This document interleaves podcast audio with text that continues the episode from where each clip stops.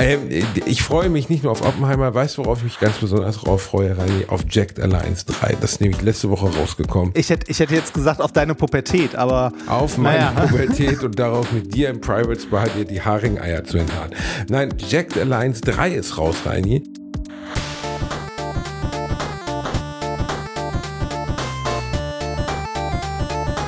Ich lache niemals unter meinem Niveau. Da sind wir wieder. Oh, Mit Bombenstimmung. Oh ja, weißt du, worauf ich richtig Bock habe? Worauf? Auf deinen riesigen thermonuklearen Sprengkopf. Uh. Mm. Bei mir ist da wenigstens noch etwas Explosives. Bei dir ist nur noch der Pilz. Scheiße. Der war gut. Okay, der war gut. Scheiße. Also, es, ah, verdammt nochmal. Jetzt kann ich noch nicht mal mehr meine du drei mittelmäßigen. Äh, du rostest ein. ja, wirklich, ja, wirklich. Du überholst mich rein. Ab nächsten Jahr machst du die Shows. Ja, dafür ist der Pilz ist massiv, sag ich mal so, ne? halt die Schnauze jetzt so auf. Wie geht's Und eine Menge Leute haben drunter gelitten. Aber egal. Ähm aber keine Japaner. Red jetzt weiter, Reinhard. Ähm, nee, mir, mir geht's super, mir geht's super. Also auch ein äh, improvisierter Oppenheim-Porn am Anfang erheitert mich durchaus. das freut mich, wenn dir das ein bisschen Spaß macht. Ich glaube, das Thema Atombombenbauer ist noch nie, ist noch nie als Pornothema hergenommen worden. Wobei da sich so viele wundervolle Atombomben-Gags anbieten, wie Baby, ich will mit dir die Kernteilung feiern oder sowas. Das ist ja alles möglich. Ja. Ach ja. Ist es, Reini, ähm, Oppenheimer steht vor der Tür. Wir haben ihn beide noch nicht gesehen. Ja, aber äh, ich, ich werde ihn mir auf jeden Fall angucken, wobei ich ja sagen muss, dass der letzte Nolan-Film mich enttäuscht hat. Erstmal willkommen, ihr kleinen Mäuse zur Alliteration am Arsch. Ähm, die neue Folge. Ich bin noch in Bali die letzten zwei Tage, aber äh, trotzdem bin ich natürlich nicht von der Welt abgeschnitten. Mein direkter Draht zu Reini Bärchen besteht weiterhin. Und sobald ich zurück bin, werde ich mir Oppenheimer geben. Ich bin mir noch nicht so sicher, weil Tenet war wirklich ich habe auch niemanden jemals getroffen, dem Tenet gefallen hat. Also bisher ah, doch, mir, noch niemand. Also ich, ich habe über Tenet, äh, ich glaube, wir hatten ja mal über Tenet gesprochen und ein paar Leute haben mir Kommentare dazu geschrieben. Äh, und auch in meinem Bekanntenkreis fanden den ein paar Leute gut. Ich fand den auch einfach nicht gut. Und äh, dann kommt ja ganz schnell dieses, ja, dann hast du ihn nicht verstanden. Doch, ich habe ihn verstanden. Und äh, ich fand ihn einfach nur nicht gut. Genau, ich fand ihn einfach nur nicht gut. Ich fand ihn, also ich fand ihn, äh, also es ist ja dieses, äh, dass er damit spielt, was wann wie zeitlich passiert. Ne? und äh, was wofür der kausale Zusammenhang ist und so. Und das fand ich zu gewollt. Das hat mir damals nicht gefallen. Das fand ich nicht gut. Ja, ich, äh, ja, also mich haben am meisten die Logiklöcher gestört und dass ich wirklich am Ende nicht mehr wusste, worum es überhaupt gehen soll. Also äh, ich konnte dir ganz am Ende von Tenet nicht mehr benennen, wobei diese beiden Armeen, die dann aufeinander losgingen, von wem die überhaupt sein sollten. Das sah aus, als wenn die Starship Troopers nachspielen würden. Es war so eine, so eine Art Mondlandschaft und da liefen halt Leute in roten und blauen Westen aufeinander zu und brachten sich gegenseitig um. Und ich konnte dir komplett nicht mehr sagen und ich hatte wirklich versucht, dem Film aufmerksam zu folgen. Auch die Leute um mich herum guckten mich alle an. Ich dachte so, ich weiß es nicht. Ich weiß nicht, was der, was der Plus, diese Zeitreisemechanik, die da mit drin ist, die ist halt, das ist ja so ein klassischer Nolan, aber bisher fand ich es eigentlich immer angenehm, weil die Regeln in den Nolan-Filmen, ob du jetzt Memento nimmst oder, oder der rückwärts läuft oder du nimmst, ähm, wie heißt der nochmal mit äh, Leo DiCaprio, wo es um die Traumreihe, also durch ah, Träume geht. Inception. Inception ist natürlich auch Fantasy im weitesten Sinne, ist ja Quatsch. Ja, aber der aber war dieser Gedanke, gut. du gehst in einen Traum, die Zeit ver verlangsamt sich innerhalb dieses Traums und dann kannst du einen Traum innerhalb deines Traums haben. Das finde ich als Konzept einfach noch nachvollziehbar und griffig. Also ich verstehe ja, wie ein Traum funktioniert und dass eine Figur in einem Traum einen Traum haben kann, kriege ich auch noch geistig hin. Bei Tenet war es so, dass man so das Gefühl hatte, man müsste die ganze Zeit daneben irgendwie so eine, eine Vorlesung dazu haben, damit man genau, versteht, so, ein Flowchart also so ein. Ne? Ja, ein Flowchart oder, oder du hast die ganze Zeit so ein Erläuterungsheftchen, in das du immer reingucken kannst, warum denn jetzt dieser Charakter gerade gestorben ist und zwar rückwärts. Genau, das so ähm, wie, wie das Begleitheft das, zur Oper, wo auch nichts verstehst und das dann nachlesen musst ne? Wer denn warum mit wem? Ich finde, diese, diese Endschlacht bei Tenet hatte ein bisschen was von einem äh, Samstagnachmittag im Paintball Alma Park in Gelsenkirchen. So zwei, zwei Gruppen mit verschiedenen Farben gehen aufeinander los, wissen aber nicht mehr warum. Ne, das ja, das ist eigentlich eine ziemlich, ziemlich gute Zusammenfassung des Problems. Bei Oppenheimer soll bisher, also ich habe so ein paar illegale Reviews gelesen, die noch gar nicht raus sein dürften. Manche sprechen von einem Meisterwerk, manche sprechen davon, dass es komplett zerfasert wäre, weil der Film keine Übergänge hat. Also dass er im Sinne von, er erzählte die Geschichte von Robert Oppenheimer, also jüdischstämmigen Amerikaner, der äh, Vater zusammen mit Edward Teller, soweit ich weiß, Vater der Atombombe war. Der Waldleiter Und, des Manhattan äh, Projects, ne? Also, also ein, ich sag mal so, die, die Atombombe an sich ist eine äh, aus der aus wissenschaftlicher Sicht und technischer Sicht eine so große äh, Leistung, ne, äh, das zu realisieren, dass man äh, nur sehr, sehr schwer das einer Person zuordnen kann, wo man sagen kann, das ist der Vater, die Mutter oder wer auch immer der Atombombe, weil da auch so viel Forschung reingegangen ist, da haben so große äh, äh, Koryphäen dran mitgearbeitet ne? und äh, unglaublich viele Menschen, dass es schwer ist, irgendwie das einer Person zuzuordnen. Was man aber schon sagen kann, ist, Robert, äh, Robert Oppenheimer hat halt dieses Projekt gemanagt ne? und hat das äh, geleitet, also das Manhattan Project geleitet, im Rahmen dessen die Atombombe entwickelt wurde in den USA. Und äh, im Gegensatz zu Edward Teller, also ich habe in der, in der Schulzeit eine Novelle über Oppenheimer gelesen. Ich erinnere mich allerdings nicht mehr an alles. Ich weiß auf jeden Fall, dass sein großer Kollege und auch gleichzeitig Konkurrent Edward Teller, der dann danach, glaube ich, an der Entwicklung der Wasserstoffbombe noch beteiligt war, wo Oppenheimer sich komplett rausgenommen hat. Der ist ja auch früh, deutlich früher gestorben. Edward Teller ist fast 100 Jahre alt geworden. Ähm, äh, der war bis zum Ende seines Lebens ein starker Verfechter der Nuklearkraft oder nicht der Nuklearkraft, der, der nuklearen Streitmacht oder wie möchte man es nennen, der Ja. Atomwaffen, der Atomwaffen. Und Oppenheimer war ja sehr, es gibt ja dieses Zitat von ihm aus einer Talkshow, wo er, ich weiß ehrlich gesagt nicht, welche griechische Sage zitiert, äh, so wurde ich der Zerstörer der Welt ne? und, ähm, und der Herr über, über den Tod, glaube ich. Ja. Und ich kann es nicht genau wiedergeben, aber äh, das ist natürlich schon eine Bürde, das auf den Schultern zu tragen. Ne? Also wenn du sowas entwickelt hast, was so viele Menschenleben ja auch nachweislich gekostet hat, also ich meine, Hiroshima und Nagasaki sind ja die Verwirklichung dessen, was, was er entwickelt hat und diese die Verwirklichung hat er noch miterlebt. Das, das ist, glaube ich, ich weiß nicht, inwieweit der Film sich damit wirklich auseinandersetzen muss oder wird. Ähm, das, was ich in den Reviews gelesen habe, was, wovor ich mich so ein bisschen fürchte, weil das so klassisch Nolan ist, es gibt keinen klassischen Handlungsstrang. Und ähm, es wird von Oppenheimer erzählt, aber dann gibt es irgendwie eine Szene, da kommt Emily Blunt drin vor, ist noch seine Bekannte und die nächste Szene sind sie schon sechs Jahre verheiratet. Und das checkst du im ersten Moment wohl gar nicht erst. Also es gibt keine wirkliche Einführung, es gibt keinen klassischen roten Faden, außer dass der Bau der Atombombe gezeigt wird. Ähm, Und der ist lang, und das fände ich Film, echt ne? schade. 180 Minuten. Ja, drei Äh, Killian. Murphy ist, ist die Hauptfigur, ähm, den ich sehr mag, den Darsteller. Äh, Ja. Und der passt auch, also nicht nur optisch, sondern auch von dieser, dieser Kälte und dieser, dieser Rationalität, die seine, seine Aura ist, finde ich. Also er, er ist als Schauspieler immer jemand, der eine gewisse Distanz und eine Rationalität ausstrahlt. Und ich glaube, das passt ganz gut zu dieser Rolle. Ähm, ich bin gespannt. Also ich werde mir auf jeden Fall angucken. Ich, also irgendwie ist, ist Nolan über, für mich für die, über die Jahre immer schwächer geworden, umso mehr Geld man ihm gegeben hat. Also Memento war ja so einer seiner ersten großen oder äh, eigentlich ein Independent-Film, umgesetzt mit fast keinem Geld, aber mit einer genialen Grundidee. Ja. Und ähm, die perfekt funktioniert. Also wer Memento nicht gesehen hat, mittlerweile glaube ich, kann man wieder über den Film sprechen. Und viele, die uns zuhören, haben den Film nie gesehen. Vor 15, 20 Jahren ging das eigentlich nicht, weil so zur Zeit von DVDs und so hat ihn dann doch jeder. Ich glaube, er war einer der ersten Filme, die ich auf DVD hatte. Batman von 1989, äh, Memento und noch zwei, drei andere waren die ersten Filme, die ich hatte auf DVD. Und Memento war so besonders, weil du in der DVD-Fassung, um es einmal zu, kurz zu erklären, in dem Film geht es um jemanden, der sein Gedächtnis verliert und ähm, in dieser äh, Er jagt den Mörder seiner Frau. Wird, er jagt den Mörder seiner Frau und da er aber jeden Morgen ohne Gedächtnis aufwacht, tätowiert er sich Informationen über den Mörder seiner Frau auf den Körper. Er wacht aber, bis auf das ihm bewusst ist, dass seine Frau ermordet wurde, fehlen ihm alle anderen biografischen Details. Und der Film wird rückwärts erzählt. Er beginnt also so gesehen mit dem Mord. Man sieht aber nicht, wer oder wen er umbringt, also wie er, welchen Mörder er am Ende schnappt und läuft rückwärts bis zu dem Moment, wo er sein Gedächtnis verliert. Und die DVD-Fassung hatte die Möglichkeit, den Film vorwärts abzuspielen. Ah, echt? So dass es ein ziemlich straighter, normaler Thriller wurde. Es war da nicht alles logisch, weil der Film nun mal rückwärts erzählt wird, aber grundsätzlich konntest du in der DVD-Fassung damals als Feature ihn dir auch vorwärts angucken.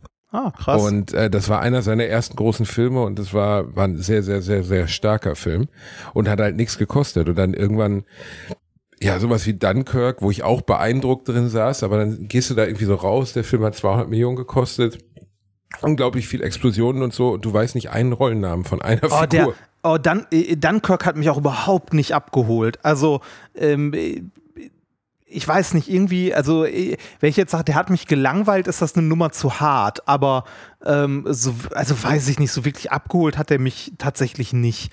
Ähm, Memento fand ich damals großartig. Ich fand die Idee halt so geil mit dem rückwärts laufenden Film und dem Mann, der seine Erinnerungen verloren hat, ähm, weil das den Zuschauer in die gleiche Situation bringt wie den Protagonisten. Du weißt nicht, was am Tag davor passiert ist. Ähm, genau, genau, genau wie der Und das war Protagonist. super und, und, und das, also genau, das war einfach großartig. Bei ähm, Oppenheimer, also ich will ihn auch auf jeden Fall sehen. Ähm, ich habe mich schon mit äh, Nikolas zum Kino verabredet. Also ich werde, äh, werde mir den mit Nikolas zusammengeben am, äh, am 3. Also wir gehen in zwei Wochen ins Kino. Du kannst gerne mitkommen, wenn du möchtest. Wenn du äh, zwei Physiker neben dir sitzen haben willst, die die ganze Zeit sagen, ah, hm, oder Schweratmende Physiker werden. Nee, nee, ich, ich, ich, nicht ich, denke, ich denke, der wird gut gemacht werden. Also der wird gut gemacht sein und auch mit vielen Details und der wird äh, auch äh, in der Hinsicht wissenschaftlich korrekt und so sein, weil es ist ja ein historischer Film. Ähm, aber äh, also der, kann sehr gut werden, drei Stunden. Der kann aber auch scheiße langweilig werden, drei Stunden, je nachdem. Mal gucken. Also ich bin, ähm, ich bin sehr, sehr gespannt und ich werde mir auch auf jeden Fall geben. Äh, ich habe im Internet viel gelesen, also viel äh, Gemecker an, äh, an Nolan, dass äh, der Film ja quasi im 4 zu 3 Format gedreht wurde. Ja?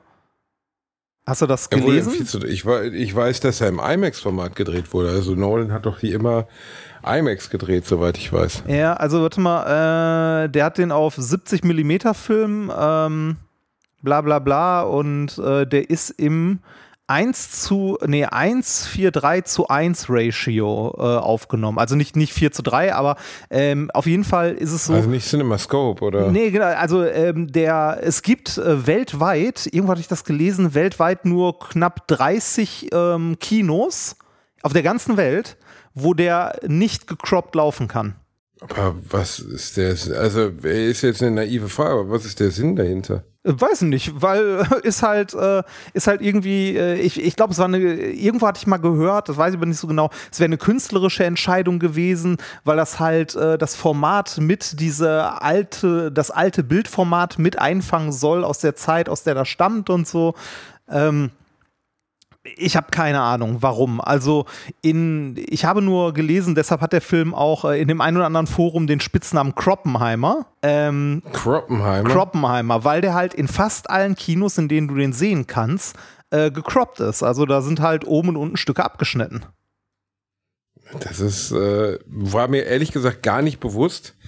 Es scheint mir auch eine künstlerisch sehr seltsame Entscheidung Ja, zu sein, also in einem nicht wiedergebbaren Format. Und das meinte ich mit der, mit der Verkopfung und dieser, dieser, äh, wenn man das möchte, Extremisierung, die er immer mehr hatte, so. Also das fand ich bei Tenet schon so, weißt du, das war halt, äh, der war nie ein Charakterdarsteller, also jemand ein Charakterdarsteller, ein Charakterregisseur. Also es ging nie um die Figuren an sich, in keinem der Filme, außer in Memento vielleicht.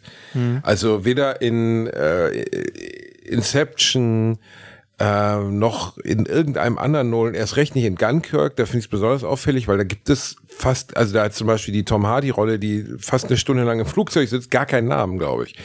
Ähm, und du siehst auch das Gesicht nicht, weil er die ganze Zeit eine Fliegermaske aufhat.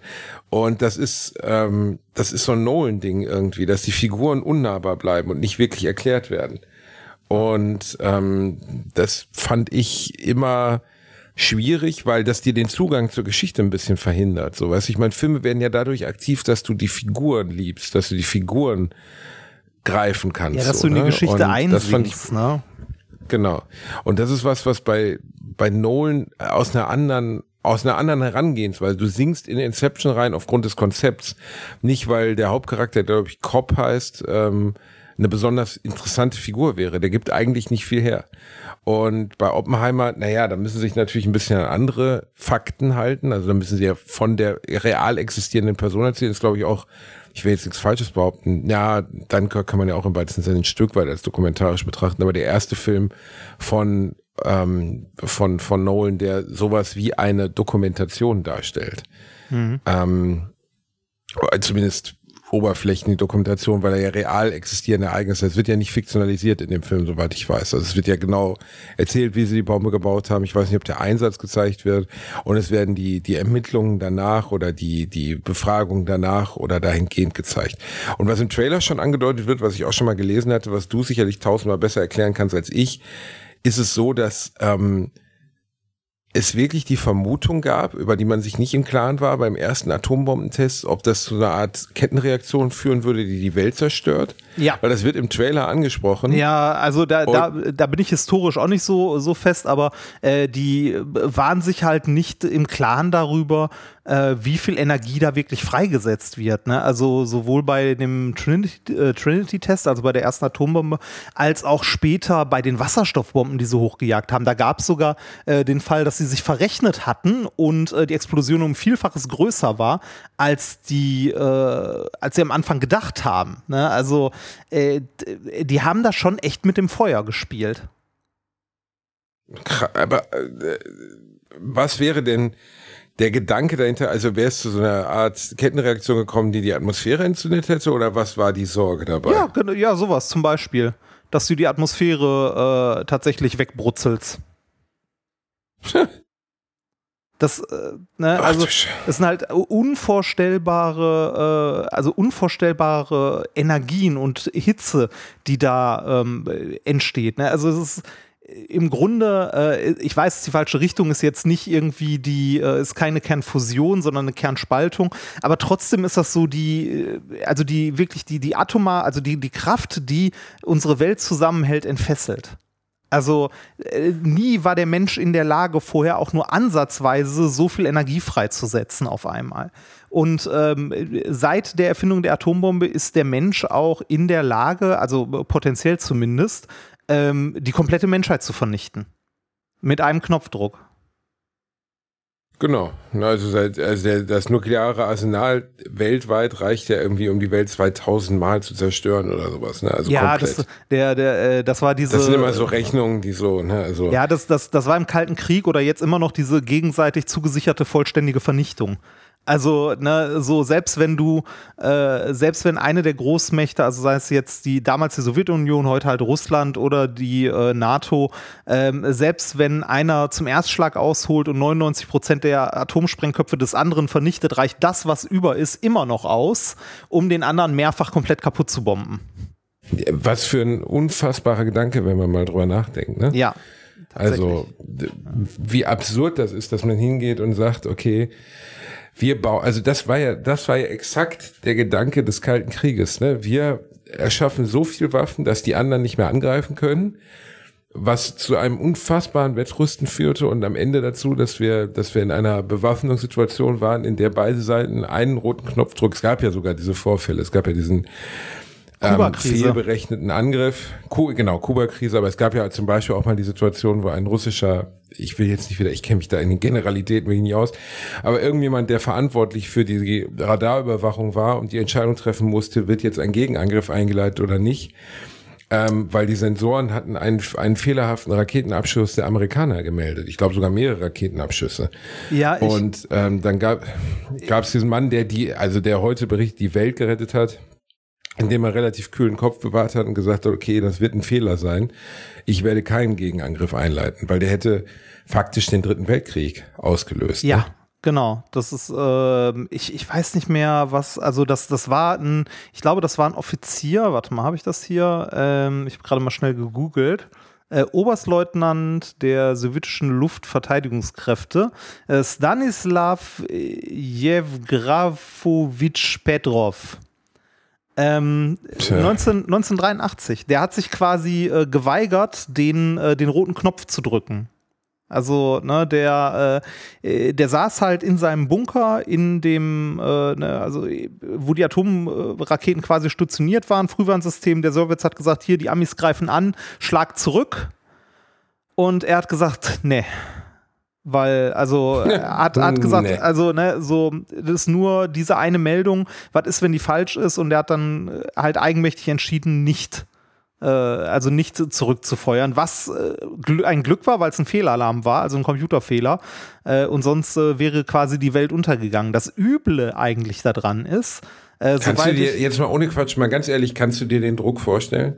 Also kannst du dir nur annähernd vorstellen, was für ein Druck das sein muss in diesem Moment, ja, wenn du äh, in dieser Position bist und du bist verantwortlich für die für die umgehende für den umgehenden Rückschlag ähm, oder die, die äh, Rückantwort und deine, deine Berichterstattung oder dein Computer melden dir, es erfolgt ein Angriff und du bist der einzige Mensch, der am Ende in diesem kurzen Moment entscheiden muss, wir, wir, wir lösen hier den dritten Weltkrieg aus oder nicht. Also diese, diese, ich, ich kann mir das gar nicht vorstellen. Also ja, der, der wahrscheinlich jeder normale Mensch würde einfach kotzen vor Druck, oder? Also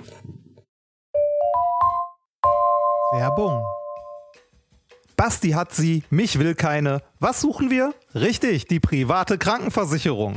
Die private Krankenversicherung ist eine von vielen Versicherungen, die man managen muss. Und da muss man irgendwie ja den Überblick behalten. Mit Clark hast du all deine Versicherungen im Überblick und kannst sie von überall aus digital managen. Als dein Versicherungsmakler überprüft Clark regelmäßig, ob du alle Versicherungen hast, die du brauchst und zeigt dir, wo du Geld sparen kannst oder wo du noch mehr Leistungen rausholen kannst. Dafür durchforsten die Versicherungsexpertinnen von Clark tausende Tarife, um genau den zu finden, der am besten zu dir und deinem Lifestyle passt. Damit Clark als dein Versicherungsmakler auftreten kann, das heißt zum Beispiel Verträge für dich kündigen und neue abschließen, erteilst du Clark ein Maklermandat. Das heißt aber gleichzeitig, dass dieses Mandat von deinem, deiner alten Maklerin an Clark übergeht.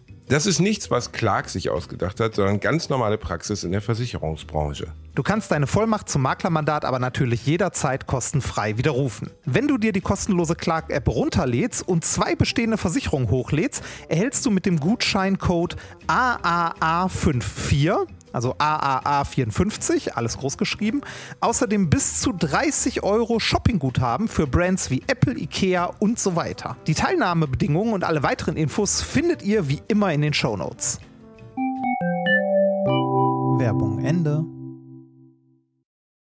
Ja, also ich, ich, sag mal so, da, äh, die Leute waren dafür ja trainiert und eigentlich hat der äh, tatsächlich nicht das getan, was er hätte tun sollen. Also laut Befehl hätte der eigentlich zurückfahren müssen, hat aber gesagt, so hier, Frühwarnsystem, ich warte noch auf weitere Bestätigungen, äh, bevor wir zurückschlagen oder so. War aber damals wohl nicht vorgesehen, weil halt ähm, innerhalb kürzester Zeit halt zurückgeschlagen werden musste, damit halt ne, die andere Seite nicht in Anführungszeichen gewinnt, wobei gewinnen tut dabei keiner. Ähm, was ich bitter finde, ist, soweit ich weiß, ähm, wurde, äh, also wurde er da, hat er keinen Orden oder so dafür bekommen, ne? Also, äh, sondern wurde nachher sogar, äh, ich glaube dafür, ich weiß nicht, direkt bestraft oder so, aber auf jeden Fall äh, wurde er nicht gelobt. Ähm, und das, das Unehrenhaft blieb, entlassen, weil ja, er die Welt gerettet hat. Vielen und, Dank. Ja, und, und das, das, das, blieb ja auch, äh, das blieb, also der wurde dafür auf jeden Fall gerügt ähm, und das blieb ja auch ganz lange unter Verschluss. Ne? Das wurde ja äh, erst viel, viel später ähm, öffentlich. Äh, übrigens zum, äh, zum Thema Atombomben. Ne? Also äh, in den USA hat ja am Ende der Präsident ähm, unter anderem äh, das letzte Wort ne? und hat immer diesen, diesen Koffer in der Nähe mit den Abschusscodes und so weiter. Ähm, äh, wusstest du, also äh, der Präsident muss da ja am Ende die Entscheidung treffen mit seinem Generalstab, aber wusstest du, dass es mal einen Vorschlag gab von, ähm, oh, ich glaube, das war von, von Harvard, äh, also von ein paar Forschern aus, ja doch, Harvard, äh, die sogenannten Fischer oder das sogenannte Fischer-Protokoll. Äh, da hat man sich nämlich die Gedanken gemacht, äh, wie kann man dafür sorgen, dass der Präsident wirklich nur im Notfall diese Raketen abfeuert und sich das am Anfang sehr, sehr gut überlegt und nicht einfach aus einer Laune ah. heraus oder aus Angst oder sonst was. Hast du es mal gehört? Äh, ich habe schon mal gehört, dass er seinen eigenen Tod damit besiegelt oder sowas, ne? Ja, im, im, im, Grunde, im Grunde tut er das ja, ne? weil äh, beim Atomkrieg sind wir alle am Ende gefickt. Ähm, aber die, die Idee von, äh, von ein paar Forschern aus Harvard war, dass man die Abschusscodes einem Freiwilligen implantiert. Und, ah, ja, genau. Und dass der Präsident, wenn er, also der, also implantiert irgendwo in der Nähe vom Herz ähm, oder halt Rückenmark oder sonst wo, so, dass wenn der Präsident an diese Codes dran möchte, er diese Person töten muss. Ne? Und äh, das also äh, schon perfide, aber. Aber ist, das, aber das, das ist ja jetzt, das klingt ja eher nach klassischer Dilemma äh, Kunden im Philosophieunterricht, oder? Ja, also, also, jetzt nach einem so realen Szenario. Kannst, also gut, ich könnte mir Donald Trump schon vorstellen, wie er auf einen äh, halbglatzköpfigen Mann einsticht, aber auch ohne, dass er weiß, dass dieser arme Mann äh, die Atombombencodes mit sich trägt. Nee, ich, glaub, ich kann ich glaub, den Gedanken mir vorstellen, aber es ist, es ist also. Ich glaube, die grundlegende Idee davon war, dass diese Person sich auch in der Nähe des Präsidenten aufhält und quasi mit dem auch befreundet ist oder sich zumindest gut kennen. Dass halt der, äh, derjenige, der am Ende die Entscheidung treffen muss, muss, erst die Entscheidung treffen muss, ob er einen äh, ihm nahestehenden Bekannten halt umbringt, um an die Codes zu kommen, weil am Ende danach eh alle sterben. Also ist im Grunde so eine Gedankenstütze. Denk noch mal drüber nach. Willst du das wirklich? Eigentlich kein so schlechter Gedanke, wenn man drüber nachdenkt. Aber nee, natürlich muss man dazu Aber gleichzeitig sagen, auch Menschen verachten ein bisschen. Ne? Also. Ja, also welcher, also wer würde sich denn für die Nummer freiwillig melden? Also wer, wer würde denn sagen, ja, das, da wäre ich, da wär ich an Bord. Das klingt nach einer guten Idee. Ähm, Ach, wahrscheinlich wäre das wieder so ein Geldding. Der, der wollte gerade sagen, so schlecht ist das nicht. Wenn, ne? Also wenn, wenn du, äh, wenn du dann versichert bist und es dir gut geht und alle Leute sich um dich kümmern und so weiter. Ich sag mal so, wenn die Atomraketen Alter, abgeschossen... du bist wie so ein, du bist wie so ein Kaninchen, weißt du, das, ja. das so bei der Familie mitwohnen darf bis zum Tag, wo der Atomkrieg ansteht. Und dann, dann geht's dem kleinen Timmy an den Kragen. Das fände ich aber schon, also, boah, das, ich kann den Gedankensprung nachvollziehen und dieses ja, aber alle anderen sterben eine Viertelstunde später. Du das wirklich? Ja, aber das, das ist jetzt in Anführungszeichen Behauptung. Also man könnte ja theoretisch auch sagen, dass ein Atomkrieg durch einen Gegenschlag oder von mir aus auch durch einen Erstschlag dadurch beendet wird, dass eine der beiden Seiten sagt, wir ergeben uns. Wäre aber sehr wahrscheinlich nicht passiert bei einem Angriff, dass sich irgendwer ergeben hätte, oder? Nee, das wäre, das war nicht vorgesehen, sagen wir mal so.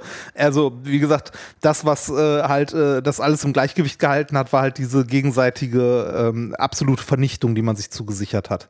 Und deshalb waren. Ähm, Ich deshalb, sichere Ihnen die absolute Vernichtung so, ja. oder? Aber nett. Ja, äh, deshalb, deshalb waren ja auch, äh, ich weiß nicht, Anfang der 2000er haben die Amis ja auch angefangen mit ihrem Raketenabwehrschild und so. Und das fanden die Russen ja auch nicht so witzig verständlich, weil es halt an diesem Gleichgewicht gerüttelt hat. Ja, wenn du Raketen vorher das, Also ich finde die Geschichte der, der Atombomben oder insgesamt der, des gesamten Kalten Krieges und besonders der Abschreibungspolitik ist wirklich ein, ein absoluter Beweis dafür, was für ein irrationales Wesen der Mensch ist. Und dass man nie auf, auf die menschliche Logik und die menschliche Vernunft zählen darf. Weil wenn du darüber nachdenkst, dass wir, wir sprechen ja von hochgebildeten Menschen, die sich trotzdem dazu haben hinreißen lassen zu sagen, wir bauen ein so unfassbares Waffenarsenal auf, dass die anderen uns nichts mehr tun können. Wenn dieses Waffenarsenal zu ein, also zum Einsatz kommt, sind wir allerdings alle tot. Aber das, das, das ist ja, der Grundgedanke an sich ist ja schon Wahnsinn. Aber das war ja nicht am, von Anfang an so geplant, sondern äh, die Sorge, und da, genau darum geht es ja, wenn wir, äh, wenn wir wieder kurz zurück zum Film Oppenheimer kommen, die Sorge war ja, dass die Nazis die Atombombe zuerst bauen. Dass Hitler als erstes derjenige ist, der eine Atombombe zur Verfügung hat. Und deshalb wurde das Manhattan Project ja auch mit Geld beworfen bis zum geht nicht mehr. Ne? Und deshalb haben die ja so viel, ja, gut, so viel da reingesteckt. Diese Angst war ja jetzt auch nicht irrational. Ne? Also nee, genau. Ja, aber, aber dann war die Bombe die einmal da. haben ja dran geforscht. Ne? Ja, genau. haben sie. Äh, waren bei weitem nicht so weit, wie die Alliierten befürchtet haben, aber äh, dran geforscht haben sie trotzdem, das stimmt. Äh, aber äh, kurz, also kurz nach den, äh, nachdem Nazi-Deutschland halt äh, besiegt war, ne, war dann die, die Gefahr halt der Kommunismus aus dem Osten und äh, zur gleichen Zeit eigentlich im Grunde, als die Amis die Atombomben entwickelt hatten, hatten die Russen die auch. Also äh, fast zeitgleich, weil äh, die äh, Russen waren erstens auch sehr gute Wissenschaftler, zweitens aber auch noch viel, viel besser im Bereich Spionage. Und ja, also russische Doppelagenten und solche Klamotten. Ne? Ja, es, es gab auch einen, ähm, es gab einen äh, deutschen Physiker, der im äh, am Manhattan Project, wenn ich mich nicht irre, mitgearbeitet habe, Karl, äh, nee, Klaus Fuchs, und der hat im Grunde äh, alle Unterlagen direkt durchgereicht an den KGB. Krass. Also, ja, da, war ihm also- denn bewusst, was er damit bewirken würde? ja, Also ja, ich mein, der, der ja, war, der, der war überzeugter Kommunist. War es? Ah, okay, er war überzeugter Ja. Kommunist, okay. Dann, ich hätte jetzt Naja. gesagt, wenn er es nur für Geld gemacht hätte, dann wäre es Nee, schon... nee, nee, der, der, war über, der war überzeugter Kommunist. Äh, ich bin heute übrigens am, äh, an der Lichtburg vorbeigelaufen und da läuft Oppenheimer in der 70mm Projektion. Also in voll. Oh. Dann Crop, also da, dann solltet ihr ihn euch, dann solltet ihr ihn euch ja dort anschauen, würde ich sagen. ja, oder? die Lichtburg ist eh ein wundervolles Kino. Da sind auch super Live-Veranstaltungen demnächst. Da, da gibt es Live-Veranstaltungen. Da gibt es? Live-Veranstaltungen, ja, ja, ja. Das, äh, also, Das ich überhaupt äh, nicht. Das ist so ein tolles Kino. ja, das, äh, so hochkarätige Podcasts wie dieser sind dort. Unter anderem nächsten Was? Monat. Wirklich? Dieser Podcast wird dort sein? Ja, Na, live. doch auf, Wir sollten dafür mehr Werbung Er sieht machen. gar nicht so schlecht aus. Der Vorverkauf war, äh, läuft ziemlich gut. Nicht überall, aber er läuft ziemlich gut in Essen. Und äh, wir würden uns sehr freuen, wenn ihr kommt. Wir kommen nach Essen, Köln, Bielefeld, Frankfurt und Berlin. Berlin. Alle wollen dahin, deshalb will ich das auch. Ähm, da werden wir das erste Mal in der Hauptstadt sein, Reini. Ich zeige Ja. dir mal das Brandenburger Tor. Wir essen gemeinsam eine Currywurst. Ich mache dir im Hotel, nee, Atlantik ist ja in Hamburg. Wie heißt nochmal das Hotel? Im Adlon. Ah, Im schön, Adlon nehmen wir schön, uns eine das Suite Adlon. und dann Oh. wird gepumst. Genau, schön im Adlon. Schön. Das ist Geschichte, deutsche Geschichte. Ich möchte aber bitte, Dann dass mein Zimmer im Adlon vorher mit irgendwas, mit irgendwas Wildem tapeziert wird. Das kriegen wir hin. Mit Sperma, Reinhard. Wir werden dann dein schönes Zimmer mit Sperma tapezieren. Und danach geht's an den Kotti und wir verkaufen von einem sympathischen Deutsch-Afrikaner ein bisschen Heroin. Ach, ein richtig schöner, ein richtig schöner Berlin-Urlaub. Warst du schon oft in Berlin? Berlin, so zehnmal in meinem Leben. Ah, okay. Also ich bin immer super gerne in Berlin. Äh, ich habe ein paar Freunde, die halt in Berlin wohnen. Damals aus der WG-Zeit noch, da sind ein paar mittlerweile nach Berlin zugezogen, aber auch Leute, die ich äh, halt so aus dem Rahmen, also aus dem Umfeld des Chaos Computer Clubs kenne, die, äh, also die sitzen ja eh alle in Berlin. Äh, und ich bin da immer sehr, sehr gerne. Ein äh, Bekannter von mir, der gute Enno, äh, hat einen Bunker in Berlin. Der hat sich irgendwann mal einen Bunker Enno gekauft. Bunker. Ja. Ah, der Bunker, genau, das hast du mal erzählt. Ist, aber wie, wie kauft man sich denn einen Bunker? Ja, Enno hatte Bock, sich einen Immobilien-Scout? Wo- wo Bunker zu kaufen. Ja, aber warum? Warum? Weil er da ein Museum rausgemacht hat. Der hat da eine Ausstellung reingepackt zu, äh, zu Hitler. Äh, und zur ist Geschichte gut. Berlins und Hitler so. im, immer funktioniert immer. Ja. Ähm, ist aber das ist nicht der Bunker, wo früher der Führerbunker, äh, nee, das ist ja heute Nee, nee, ein Parkplatz. den, den gibt's wo nicht mehr. Nee, aber war, ne? äh, also äh, die Ausstellung, die Enno da reingebaut hat, ist, äh, heißt äh, Hitler, wie es so weit kommen konnte und ähm, äh, erzählt so ein bisschen die Geschichte der Machtergreifung und so weiter und so weiter. Und äh, Enno hat in einem der Räume am Ende quasi äh, den Führerbunker nachgebaut. Also äh, in, in dem Auch Bunker. mit, mit Blutfleck an der Wand oder ohne? Das ist die wichtige nee, ich, Frage. ich, äh, ich glaube ohne. Ich glaube ohne. Zuerst hat er den Hund erschossen. Das finde ich immer noch das Schönste an der ganzen Sache. Blondie sollte nicht leiden, dann Eva, Oh. dann er selbst. Andersrum wäre auch doof gewesen. Sonst hätte Eva da gesessen und gedacht, Adolf, also Adolf, Schultern gezuckt und weggehen, ne? Das, äh? Genau, genau. Oh, ja, blöd. War alles ein Fehler, haben wir uns vertan. Ärgerlich, ärgerlich. Ich, ähm, ich war ja, ich muss sagen, also natürlich äh, basiert da vieles auch auf Schulbildung. Ähm, ich weiß nicht, ob man in der Schule heutzutage den Untergang guckt. Wenn man es tut oder wenn man es nicht tut, sollte man es tun, finde ich. Äh, der Untergang war auf jeden Fall einer der letzten Filme. Es gibt ja ganz selten mal so einen Film, in dem du sitzt. Ich erinnere mich an Schindlers Liste, wo ich den nicht im Kino gesehen hat. Ich erinnere mich an, an Saving Private Ryan zum Beispiel oder an Das Leben der ist schön anderen. Roberto Benghini. Das Leben der anderen hat mich nie abgeholt. Echt nicht? Also ja, natürlich, nein, es ist ein toller Film. Aber der hat mich nicht annähernd so beeindruckt wie beispielsweise jetzt äh, der Untergang oder so. Okay, doch. Also Weil mich, mich hat der sehr, sehr mitgenommen. Also, äh, aber das, das liegt wahrscheinlich daran, dass der äh, zu einer Zeit rauskam, als ich, ähm, ich überlege gerade, habe ich da schon, doch, da könnte ich vielleicht schon in der WG gewohnt haben. Ähm, mein, also einer meiner Mitbewohner ähm, ist äh, damals tatsächlich mit seinen Eltern aus dem Osten geflohen. Und ich habe mich äh, viel mit den Eltern von ihm auch unterhalten. Der Vater war auch, äh, wurde auch von der Stasi in meinen Knast gesteckt und so. Und die haben viel aus der Zeit erzählt. Und auch, äh, dass sie irgendwie halt äh, Leute, von denen sie eigentlich dachten, das wären Freunde ähm, und ähnliches und nachher halt herausgefunden haben, dass sie von denen tatsächlich ausgehorcht wurden und so. Ähm, äh, also in, vor dem Hintergrund, mich hat der Film schon sehr beeindruckt damals.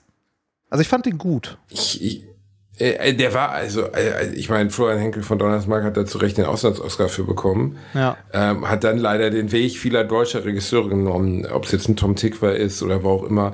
Ähm, viele, viele deutsche Regisseure haben diesen einen Durchbruchsfilm, gehen dann nach Hollywood und schaffen es dann nicht, das zu wiederholen. Also Florian Henkel von Donnersmarks nächstes Projekt, The Tourist mit Johnny Depp, gilt ja leider wohl relativ berechtigt. Ich habe ihn nie gesehen als einer der schlechtesten Filme des, des beginnenden, also der 2010er Jahre oder was? Ja, 2010 ungefähr. ist der Tourismus und 2010, genau. Also wirklich ein Katastrophenfilm. Ähm, das Leben der anderen dagegen war schon stark und sehr gut. Ulrich Mühe ist ja leider schon relativ bald darauf gestorben, der Hauptdarsteller.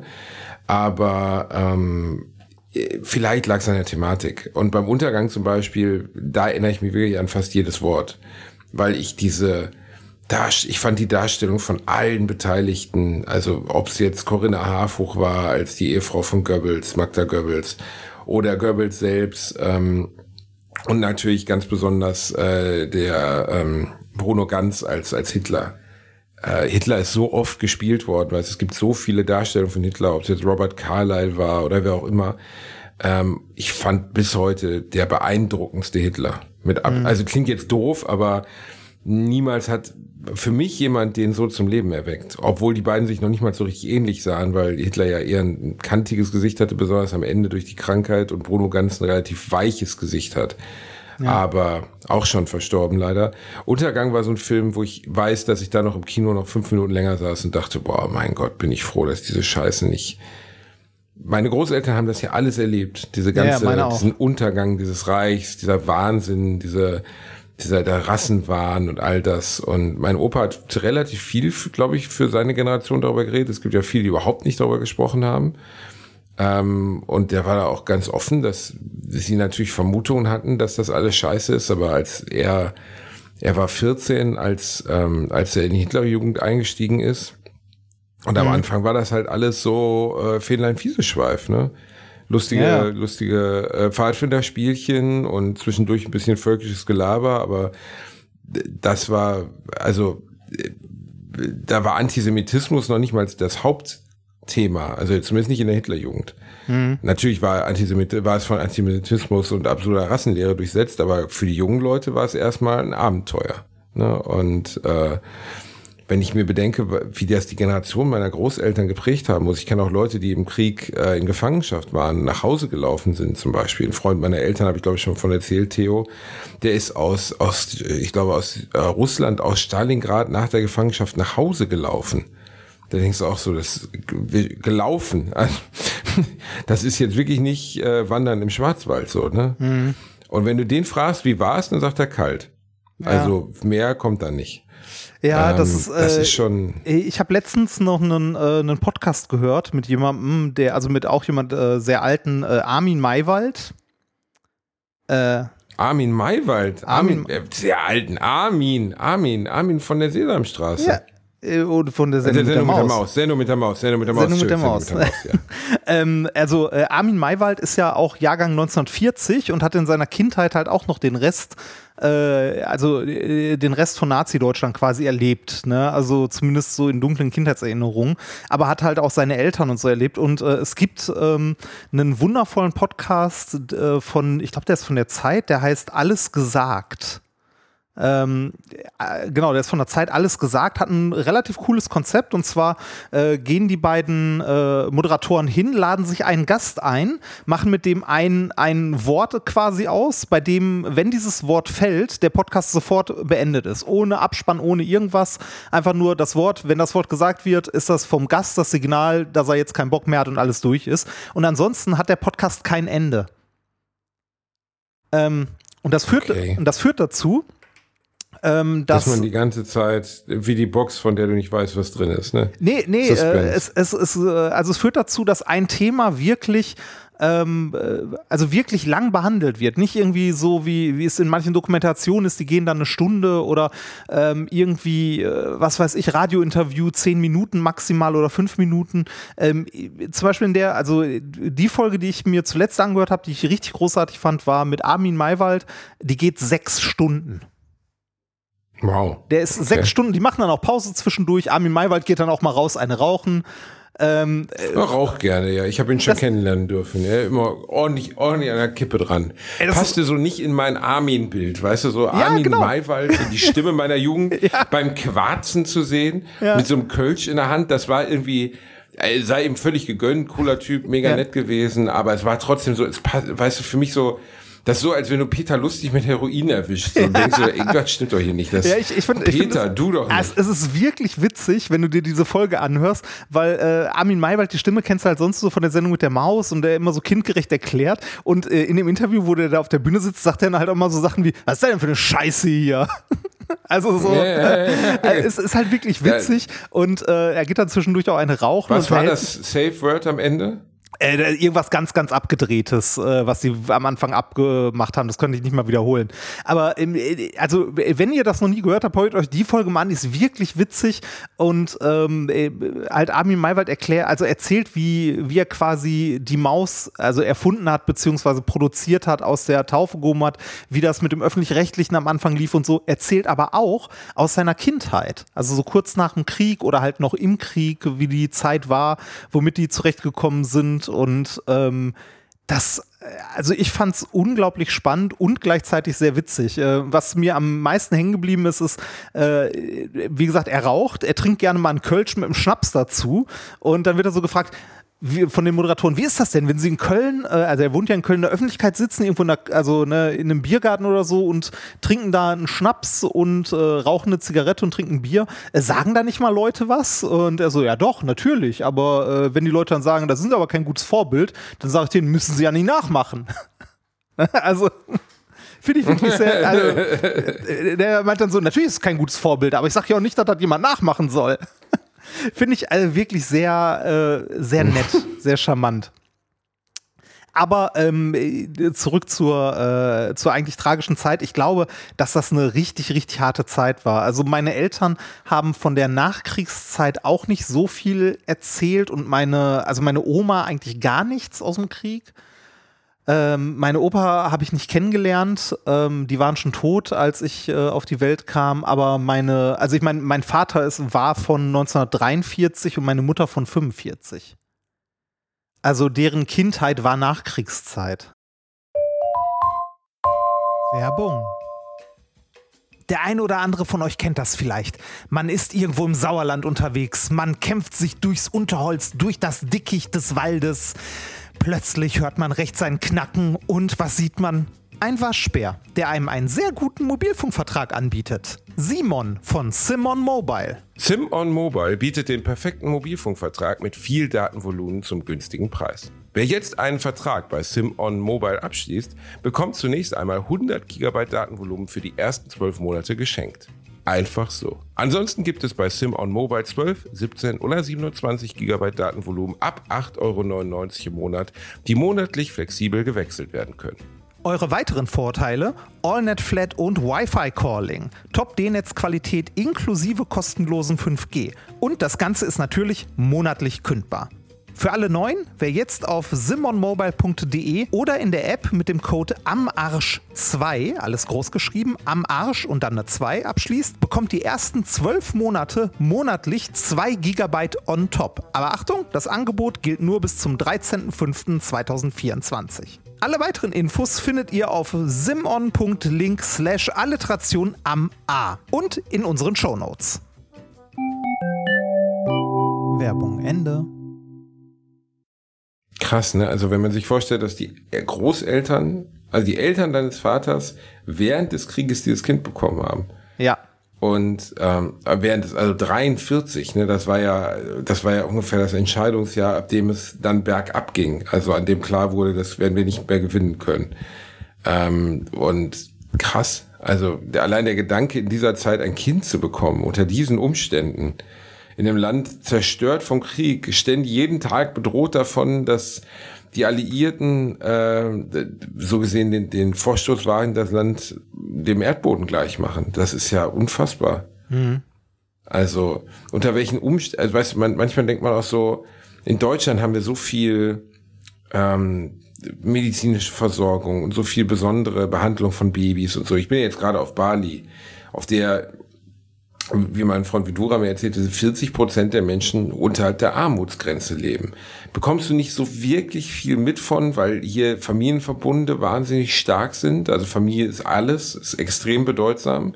Mhm. Jeder lebt mit seiner Familie. Man zieht auch nicht von der Familie weg. Das ist halt die soziale so, Absicherung. Man bleibt ne? bei der Familie. Genau, das ist ein bisschen die soziale Absicherung. Es gibt ein paar Regeln, die für uns als Europäer nicht nachvollziehbar sind. Also zum Beispiel, wenn eine Frau sich scheiden lässt, dann verliert sie damit das Anrecht auf ihre Kinder. Und sie darf die Kinder auch nicht mehr sehen. Ähm, okay. Ähm, so wurde es mir berichtet. Nicht, dass jetzt Leute schreiben, ich rede scheiße, ähm, so wurde es mir berichtet von Balinesen. Ähm, das heißt, wenn jemand, wenn eine Frau sich entscheidet, den Mann zu verlassen, egal was der Grund ist, Schläger, Trinker, was auch immer, verliert sie damit das Anrecht, ihre eigenen Kinder zu sehen. Und ähm, das führt natürlich zu einer massiven ähm, seelischen Belastung bei den Frauen, die so, denen sowas widerfährt. Und äh, denen wird ein Stück weit so der, der Status der Verstoßenen zugeteilt. Die Männer sind, ist eine sehr matriarchalische Gesellschaft, äh, patriarchalische Gesellschaft. Und ein Mann darf durchaus mehrere Frauen haben, aber eine Frau darf nicht mehrere Männer haben. Ja. Und ähm, das ist schon, wie kamen wir jetzt gerade darauf? Wie, wie kam ich jetzt darauf über? Äh, über, äh, äh über Medizin medizinische Versorgung und so. Ah, ach so, genau, das wollte ich sagen. Und wenn du siehst, unter was für Bedingungen hier äh, Kinder zur Welt kommen oder auch aufgezogen werden, das ist schon Wahnsinn. Dann kann man sich auch vorstellen, dass das im Zweiten Weltkrieg unter diesen absolut brachialen Bedingungen, also Mangel an allem, auch durchaus möglich war. Also dein, dein Vater ist ja ein erwachsener, gesunder Mensch geworden, trotz ja. der, des Jahres seiner Geburt und des Bombenhagels, das seine Eltern wahrscheinlich, den, den seine Eltern wahrscheinlich erlebt haben, während sie im Kreislauf lagen. Also ich, ich weiß 43, gar nicht. 44 waren ja wirklich die Jahre, an denen Deutschland dann regelmäßig bombardiert wurde. Ne? Ja, vor allem auch im Ruhrgebiet. Ne? Also äh, ich habe ja. ich habe so viel ähm, von also von der Mutter meines Vaters, die habe ich auch nie kennengelernt, die hat halt auch nicht mehr gelebt. Ähm, und da hat mein Vater auch nicht so viel drüber gesprochen. Ich weiß nur, dass, äh, dass das auch schwierig war und er eigentlich ähm, äh, in der Zeit damals von seiner ältesten Schwester aufgezogen wurde. Ne? Also harte Zeit, kurz nach dem Krieg. Ne? Ja. ja. Wahnsinn. Ja. Apropos hart, ähm, ich habe gestern mit meiner, äh, meiner lieben Frau eine Dokumentation geguckt, die ich dir sehr empfehlen möchte. Und zwar äh, Das Limit bin nur ich. Das, das klingt ja wie, wie eine Doku über dich, Reinibär. Ja, äh, ist auch nah dran. Ähm, es geht um den Extremsportler Jonas Deichmann. Jonas Deichmann. Ja. Ich kenne ehrlich gesagt von den Extremsportlern nur diesen einen, der, äh, der hier den Ironman immer wieder gewinnt. Aber ehrlich gesagt weiß ich noch nicht mal da, wie, wie heißt der nochmal? Jan, Jan, ach, weiß ich nicht. Keine Ahnung. Jonas Deichmann. Was macht Jonas Deichmann?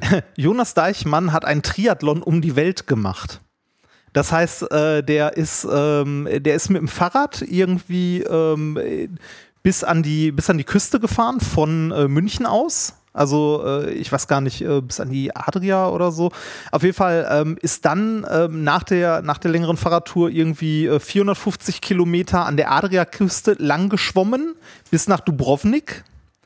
Ähm, ist dann äh, durch, ich glaube, durch Russland irgendwann noch äh, komplett mit dem Fahrrad durchgefahren. Also äh, bis Vladivostok äh, ist dann da mit, wollte da eigentlich mit dem Segelschiff rüber in die USA, hat aber nicht geklappt wegen Visum und so.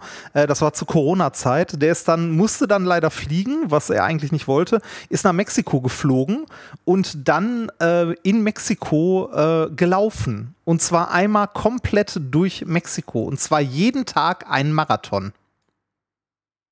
Und zwar und zwar irgendwie mehrere, äh, ich weiß gar nicht wie viele, also 100, 100, 150 Tage hintereinander. Also der war ewig unterwegs und ist komplett. Bei so, einer Schei bei so einer Scheiße fragt man sich immer, wie ist das Men Also wir beide kriegen Aua an den Füße, wenn wir irgendwie einen Nachmittag lang durch den Hornbach gelaufen sind, weißt du? Da krieg ich schon Blasenpflaster. Und dann denkst du so, es gibt Leute, die laufen einfach 30 Tage in Folge einen Marathon. Ja. Äh, Eddie Izzard, ein bekannter amerikanischer, äh, englischstämmiger Comedian, hat das auch mal gemacht, letztes Jahr oder in der Corona-Zeit, glaube ich. Da ist der irgendwie einen Monat in ganz Europa, in jedem Land einmal einen Marathon gelaufen. Und zwar jeden Tag ein neues Land und jeden Tag ein neuer Marathon. Ja, der Typ Mitte 50. Ja, wie gesagt, so also krass. Äh, Jonas Deichmann ist Anfang 30 gewesen, also ne, natürlich im besten Alter dafür, aber äh, also in, äh, in Mexiko, also der ist ja wie gesagt einmal komplett durch Mexiko gelaufen, äh, hat der, also äh, ist der sowas wie ein Volksheld geworden in der Zeit. Die haben den den deutschen Forrest Gump genannt. Äh, ne, der hat so, so, so, ein Wegelchen hinter sich hergezogen mit irgendwie 30 Kilo. Oh, äh, ich sehe gerade im Bild, er sieht aber ehrlich gesagt auch exakt aus ja, wie Forrest Gump, ja, in, in, der, in, der Zeit, ne? in der Zeit auf jeden Fall. Und äh, das ist krass, weil äh, zum Beispiel der ist durch äh, Sinaloa gelaufen und äh, das Kartell hat ihm dort äh, quasi, also der war so bekannt nach der Zeit in Mexiko, dass das Kartell ihm gesagt hat, so ja, kannst hier durchlaufen, aber film das und das nicht, ansonsten ist alles okay. Also der hatte Kontakt mit dem Kartell und die haben ihm quasi eine Passage freigemacht wo er langlaufen darf. ähm, äh, also es gab später Pressetermine bei irgendeinem Eröffnungsspiel von irgendeinem Baseballspiel durfte er dann den ersten Ball werfen und so. Äh, wirklich, äh, wirklich krass.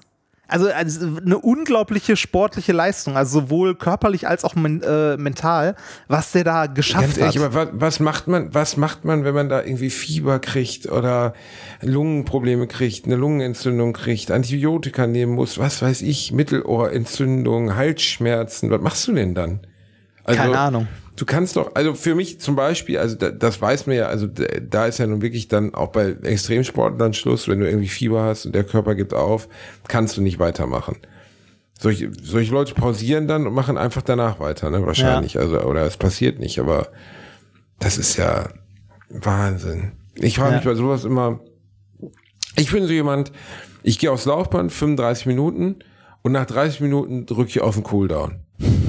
weißt du, ich denke so, ja, es sind noch fünf Minuten, die könnte ich jetzt noch machen, aber eigentlich reicht jetzt auch. Ne? Also ich habe jetzt 30 Minuten gemacht, war echt? super. Das machst du nicht echt ernsthaft ja so? Total, ja, Krass. total. Genau so bin ich. Ich, äh, ich bin da, bin ich bin eine richtige Kackwurst. Also ich bin da komplett anders. Bei mir funktioniert die Motivation genau andersrum. Ich äh, äh, laufe, ohne mir vorher einen Timer zu setzen, wenn ich auf dem Laufband laufe und denke dann so 30, äh, bei 30 Minuten so, puh, hast du jetzt geschafft? Ah komm, dann schaffst du auch noch 31. Und dann noch 32. Oh. Und irgendwann bist du dann bei 40 oder so. Ähm, ja, so funktioniert das bei mir. Das äh, du, klingt mir du, fast wie die klügere Variante. Und, und, du wirst fünf Minuten vorher die Flinte ins Korn. Schön. Ja, genau. Du vertreibst den Schweinehund, ich ficke ihn. Das ist ja. auf jeden Fall der Unterschied. Das, äh, ja, aber okay, Respekt. Ähm, das, das ist nicht schlecht, Reini. Das, ich, ich war Und äh, da wart ihr bei einer Buchvorstellung oder wo wart ihr? Bei was? Bei dem, dem Film? Ja. Oder, äh, nee, wir haben Ach, uns den, äh, den, den ja genau, den, den hat uns ein, äh, ein Freund empfohlen und äh, da wir nicht wussten, was wir gucken wollten, haben wir den mal reingeschmissen. Der äh, läuft auf Netflix, geht 105 Minuten, also ist jetzt auch nicht super lang, äh, ist, äh, ist aber schon krass, also macht irgendwie auch Bock auf Sport. Also äh, ist irgendwie motivierend und interessant und irgendwie auch nett, weil der läuft halt wirklich durch Fremde, also der läuft durch Russland, der läuft durch die damals noch Ukraine ohne Krieg, ne? Ähm, und äh, das ist ein bisschen schräg, weil du da halt äh, Städte und so siehst und hörst, durch die der macht, läuft. Wird denn irgendwas erklärt, was er macht, wenn er sich einen Wolf gelaufen hat, wenn die Blasen, wenn die Füße voller Blasen sind? Was macht er denn dann? Der, also ich hatte letzte Woche auf Bali zwei fette Blasen an Füßen von äh, Taucherfinnen, also von, von Taucherschuhen, Schwimmschuhen, die mir nicht gepasst haben. Ja, ich habe Schuhgröße 48, was geben sie mir? Das größte, was sie haben, 44. Das sind halt Balinesen, was willst du machen? Ja. Nach zwei Stunden in diesen Taucherstiefeln hatte ich blutende Blasen an den Füßen und bin eine Woche gehumpelt davon. Eine Woche. Also äh, du, du siehst, äh, wo, wo er anfängt zu schwimmen, ne, ähm, hat er diesen so einen Neoprenanzug an und fängt an, sich hier an äh, einige Stellen äh, halt so im Nacken und unter den Armen und so weiter so, so was Vaselineartiges hinzuschmieren. Meint so, ja, das, äh, das ist gegen die, äh, gegen die Scheuerwunden, die da entstehen werden werden. Äh, aber entstehen werden die trotzdem, muss man halt durch. Da hast du die Antwort. Okay. Er, er beißt sich da einfach durch. Aber äh, du, äh, dafür sind wir nicht gemacht. Weder du noch ich werden sowas können. Ich bin ja froh, wenn ich es eben geschafft, zehn Kilometer durchzulaufen. Ähm, ansonsten bin ich eher der, äh, der Mensch, der sich auf die Couch legt. Was treibt solche Leute an, Reini? Was, was treibt die an? Ja, ehrliche Frage. Ich, ich kann es dir nicht, also ich wäre viel zu verweichlicht. Ich würde sagen, ey, jetzt hat es angefangen zu regnen. Also jetzt sagen wir mal ehrlich, das äh, können wir alles mit dem Bus machen. Wofür hat die Menschheit, wofür hat die Menschheit sich motorisiert, Flugzeuge erfunden, damit ich jetzt hier rennen muss durch Mexiko? Also ich, ist alles Quatsch. Äh, ich glaube, äh, Und dann wäre es vorbei. Also ganz viel Abenteuerlust, also was erleben zu wollen, rauszuwollen. Ähm, natürlich, äh, also ich weiß nicht aus was für äh, aus was für Verhältnissen äh, Jonas Deichmann kommt. Der wirkte sehr sehr auf dem Boden geblieben und sehr nett und so weiter. In seinem Film kommt auch sein Vater vor.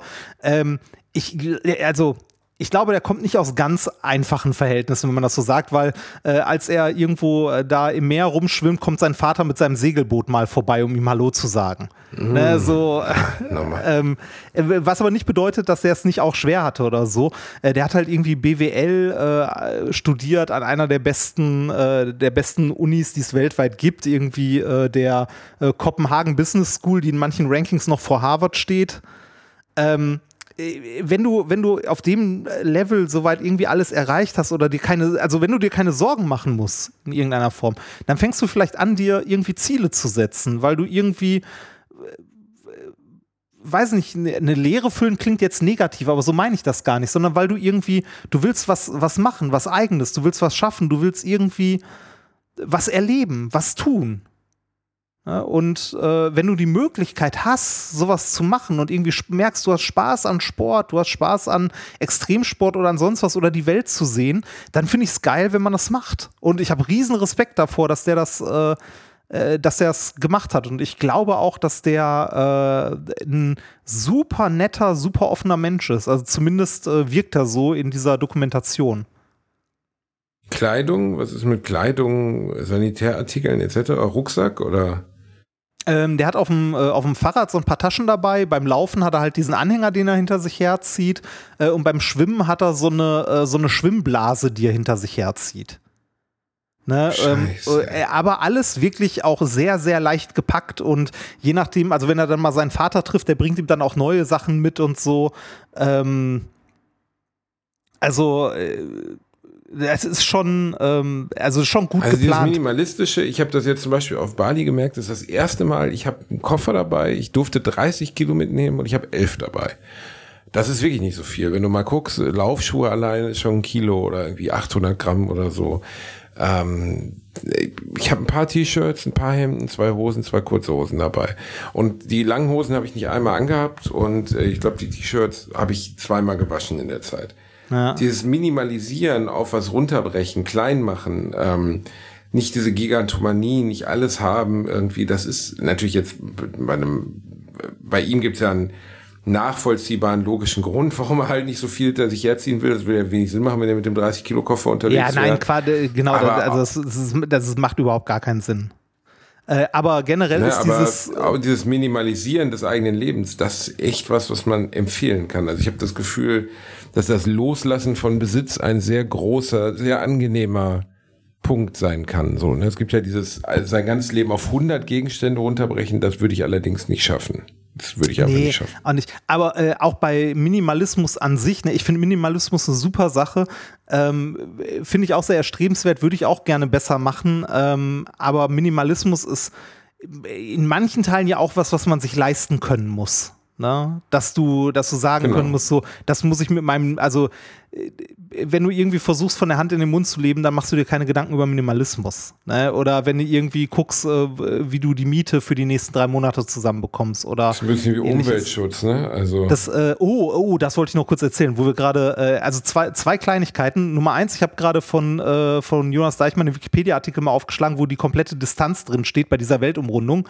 Nach 430 Tagen, rund 455 geschwommenen Kilometern, 21.000 mit dem Rad und mehr als 5000 gelaufenen Kilometern äh, kam er am 29. November 21 äh, mit seiner Solo-Weltumrundung wieder zu Hause an. Das ist ungefähr die 120-fache Ironman-Distanz. Du Scheiße, Alter. Das ist krass, oder? Naja, Dass äh, das möglich ist, überhaupt, ist krass. Äh, das war mal kurz abschließend. Äh, ein, äh, ich habe heute äh, Post im Briefkasten gehabt, über die ich mich geärgert habe. An dieser Stelle, wer es nicht hören will, kommt, äh, kommt ein kleiner Rant über, über Ämter. Mal wieder. Ähm, und zwar betrifft er nicht mich, sondern meine liebe Frau. Meine liebe Frau hat ja äh, das letzte Jahr in Österreich gearbeitet, ähm, hat jetzt zum äh, März hin äh, den Job gekündigt und ist mit mir nach Essen gezogen also wieder zurück in den Ruhrpott und hat sich jetzt nach einem neuen Job umgeguckt, äh, macht demnächst auch wieder was anderes. Aber für die Zeit dazwischen jetzt, wie, da, wie man das halt so macht, ähm, äh, nimmt man Arbeitslosengeld natürlich in Anspruch. Also man stellt zumindest den Antrag als Versicherung, das ist ja eine Versicherungsleistung, Arbeitslosengeld. Das hat meine Liebste auch gemacht und hat natürlich erstmal gesagt bekommen, ja, das hätten sie doch aus dem Ausland schon machen müssen. Da denkst du dir so, ja, okay, danke. Woher soll ich das wissen? Das hat mir niemand gesagt. so, so weit, so gut. Ja, Ne? Ist, super. ist, ja, ist ja auch nicht schlimm. Das hätten sie vor drei Monaten aus dem Ausland schon machen müssen. Ja, okay. Ne?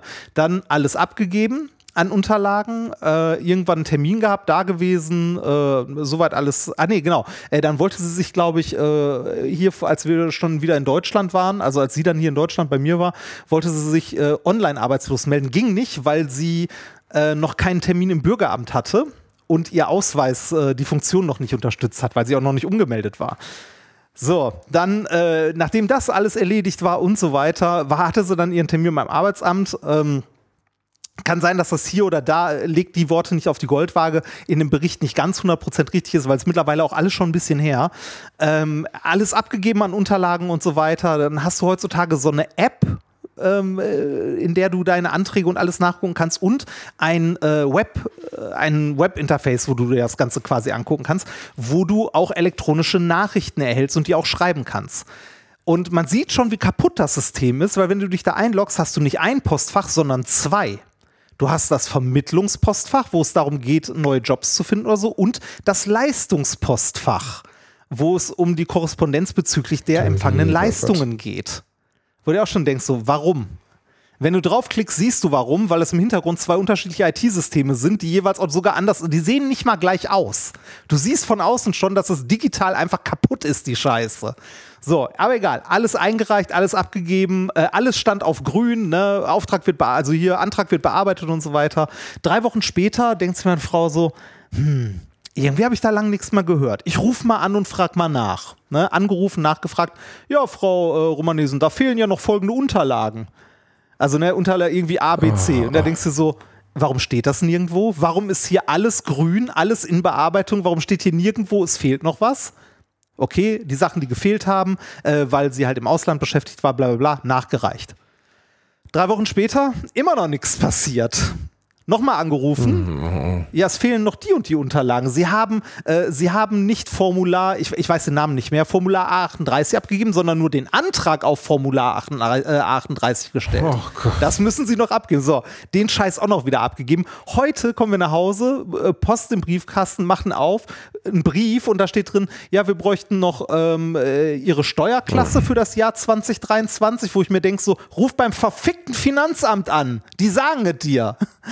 Ähm, äh, und noch und noch irgendwas anderes. Ne? Also es ist wirklich, es ist eine, also es ist wirklich tragisch. Es ist traurig. Erstens, wie kaputt die Digitalisierung ist und wie schwierig es ist, ähm, äh, diese Leistung zu beziehen. Es ist ja, also wir reden hier von Arbeitslosengeld. Das sind keine, also ne, das ist nicht irgendwie Almosen, unser Sozialstaat, der dich irgendwie bla bla bla. Das ist eine Versicherungsleistung, die, in die du eingezahlt hast jahrelang.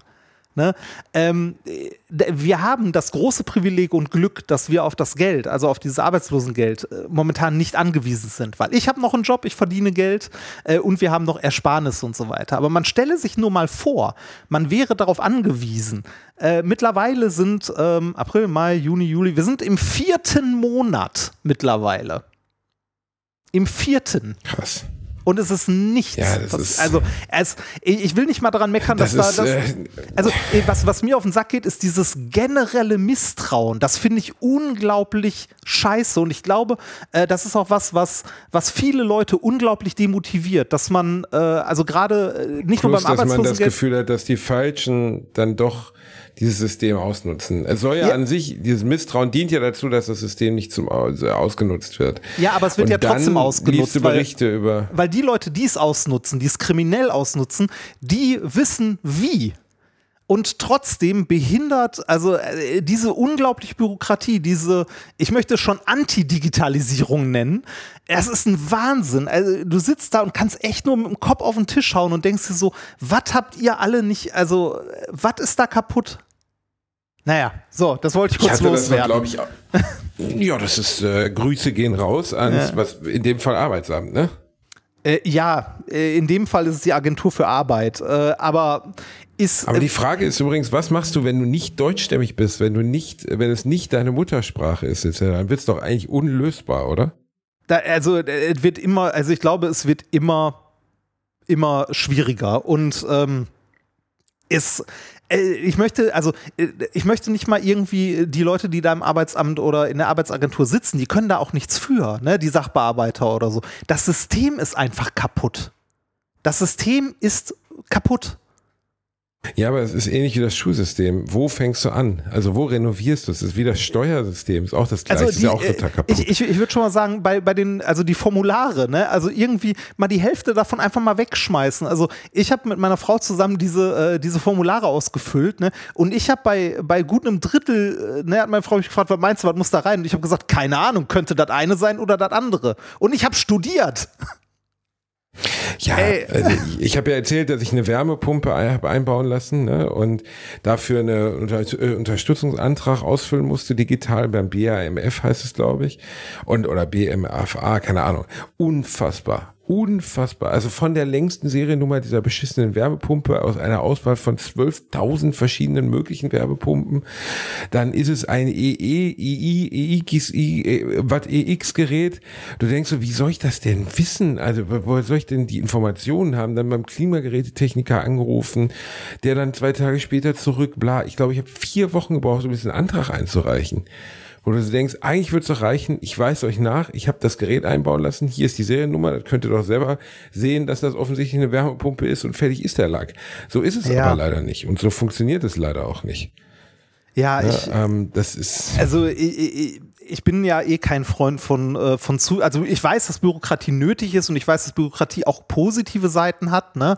Also ähm, ich war letztens mal nach längerer Zeit mal wieder beim Notar, weil, äh, weil äh, eine Firma, an der ich beteiligt bin, eine kleine umgezogen ist und so. Und da habe ich mir schon gedacht, so, ja, das ist ganz gut, dass es da diese Prozesse gibt äh, ne? und nicht einfach jeder Hinz und Kunz hingehen kann und sagen kann, hier, äh, ich, äh, ich habe jetzt eine Firma, die ist da und da. Dass es da einen gewissen Grad an Bürokratie gibt, äh, auch was Gelder Natürlich, angeht ja. und so, das ist vollkommen okay.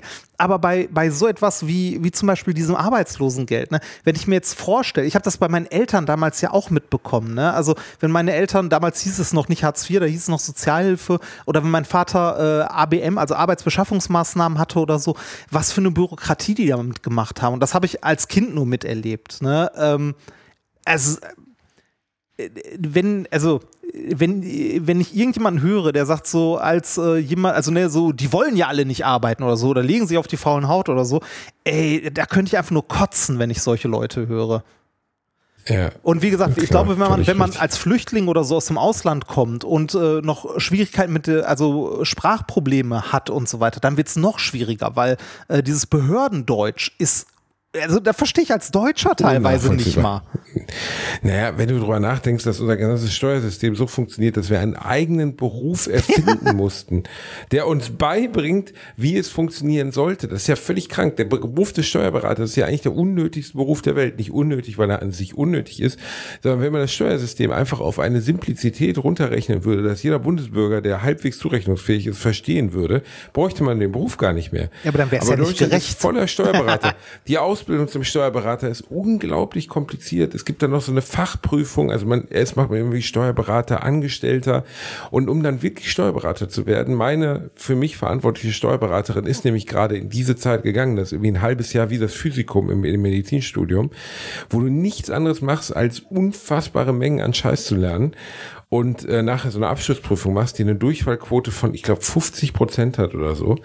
Ähm, also, äh, dass wir diesen Beruf erfinden mussten, weil wir nicht in der Lage sind, unser einzelnes Steuersystem zu simplifizieren, krank. Einfach krank. Wer war das nochmal mit der Steuererklärung Ne, auf dem Bierdeckel? Äh, Strauß, ne? Ich glaube schon. Strauß hat das gesagt, glaube ich. Aber ähm, äh, also Ja. äh, wie gesagt, es ist ja nicht alles, es ist ja nicht alles schlecht. Also es gibt auch ähm, äh, Nö, gibt auch Eis manchmal. Nee, es, es, es gibt auch Sachen, wo die, wo die bürokratischen Prozesse auch gut funktionieren und so weiter. Aber äh, die, also Ja? die, diese Nummer, diese? Nummer, äh, ich, weiß nicht, Wohnungskauf hat ganz gut funktioniert. und wie gesagt, das Oh, jetzt, oh, weil das, die ganze Notarnummer also auch das, sehr nervig. ja, aber, aber das jetzt, also äh, die Nummer beim, 67a. also die, die Nummer beim Notar, also ich habe mit Notaren jetzt irgendwie so Firmenumzug und so eigentlich immer ganz gute Erfahrungen gemacht. Das war immer ganz okay. Und äh, Steuerberater war für mich auch noch okay. Ich finde das System aber auch für den Arsch. Ne? Also ich, äh, dass wir einen Beruf brauchen, der einem das erklärt, ja, finde ich auch schwierig. Ähm, aber dieses, äh, also die Grundversorgung von Leuten oder die, die Versorgung zwischen zwei Jobs und so weiter, dass das so hakt, ne? Also, dass, dass du im Zweifelsfall, äh, wenn du irgendwie keine Rücklagen oder so hast, äh, also auf der Straße sitzen ist vielleicht ein bisschen hart, aber wenn sich das noch länger zieht, irgendwann sind deine Ersparnisse vorbei und du musst deine Miete bezahlen. Ne? Also, das, äh, ich finde, Genau. Wahrscheinlich gibt es dann auch noch Härtefälle, dann kannst du wahrscheinlich auch zum Amt hingehen, bekommst einen Vorschuss und so weiter. Aber dass sowas überhaupt nötig ist, finde ich unglaublich. So, wir wollen uns jetzt alle ein bisschen mehr entspannen. Äh, Ich, hatte heute eigentlich einen sehr entspannten Tag, einen sehr entspannten Tagesanbruch. Ich war Ja, heute Morgen, Hast du wieder in der Gartenhütte masturbiert?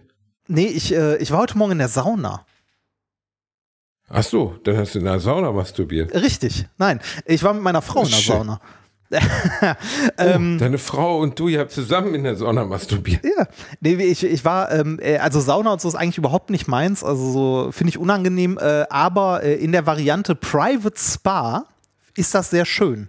Und ich, Puh, Private Spa? Dubai, Dubai Reini hat wieder Nee, zugeschlagen. das, das ist der Punkt. Spa. Das ist, das, ist, äh, das ist gar nicht, also ja, günstig ist das nicht, aber das ist auch nicht so teuer, wie ich dachte. Also wir haben ähm, heute für zwei Personen für zwei Stunden 80 Euro bezahlt. Und äh, das ist okay. genau, So, dass da- niemand deinen Pillemann sehen musste. Ja, d- du hast dann tatsächlich dein, dein Private Spa, also so, so, so ein Raum mit einer, mit einer Sauna, mit einer äh, irgendwie Liege, kannst irgendwie nette Musik anmachen, hast da noch äh, irgendwie äh, zwei verschiedene Duschen, so ein Wasserkübel, äh, wo du dir einmal so einen Kälteschock verpassen kannst und ein Jacuzzi. Und Nicht schlecht. da, da, da, das wirkt also wirklich nett. Also so äh, entspannt. Und, Nett. und, und du kannst. Wirklich Ja, nett. wirklich nett. Und du kannst, hast dann so ein iPad da und kannst über das iPad, wenn du willst, sogar noch Getränke und Essen bestellen, die dann an so einer Durchreiche, in so einer Schleuse durchgereicht werden. Oh je.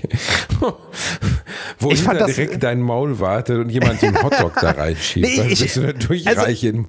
Ich fand das wirklich entspannt. Also ich habe das ähm, mit wo ähm, wo meiner hat das Liebsten. stattgefunden? Kannst du das, kannst du das, also kannst du es explizit empfehlen? Ey, das, äh, das, das kann ich mal machen. Also ähm, das erste Mal äh, in so einem Private Spa haben meine Liebste und ich mal in Rom gemacht, ähm, als wir im Urlaub waren. Aber jetzt äh, in Essen waren wir am äh, Limbecker Platz.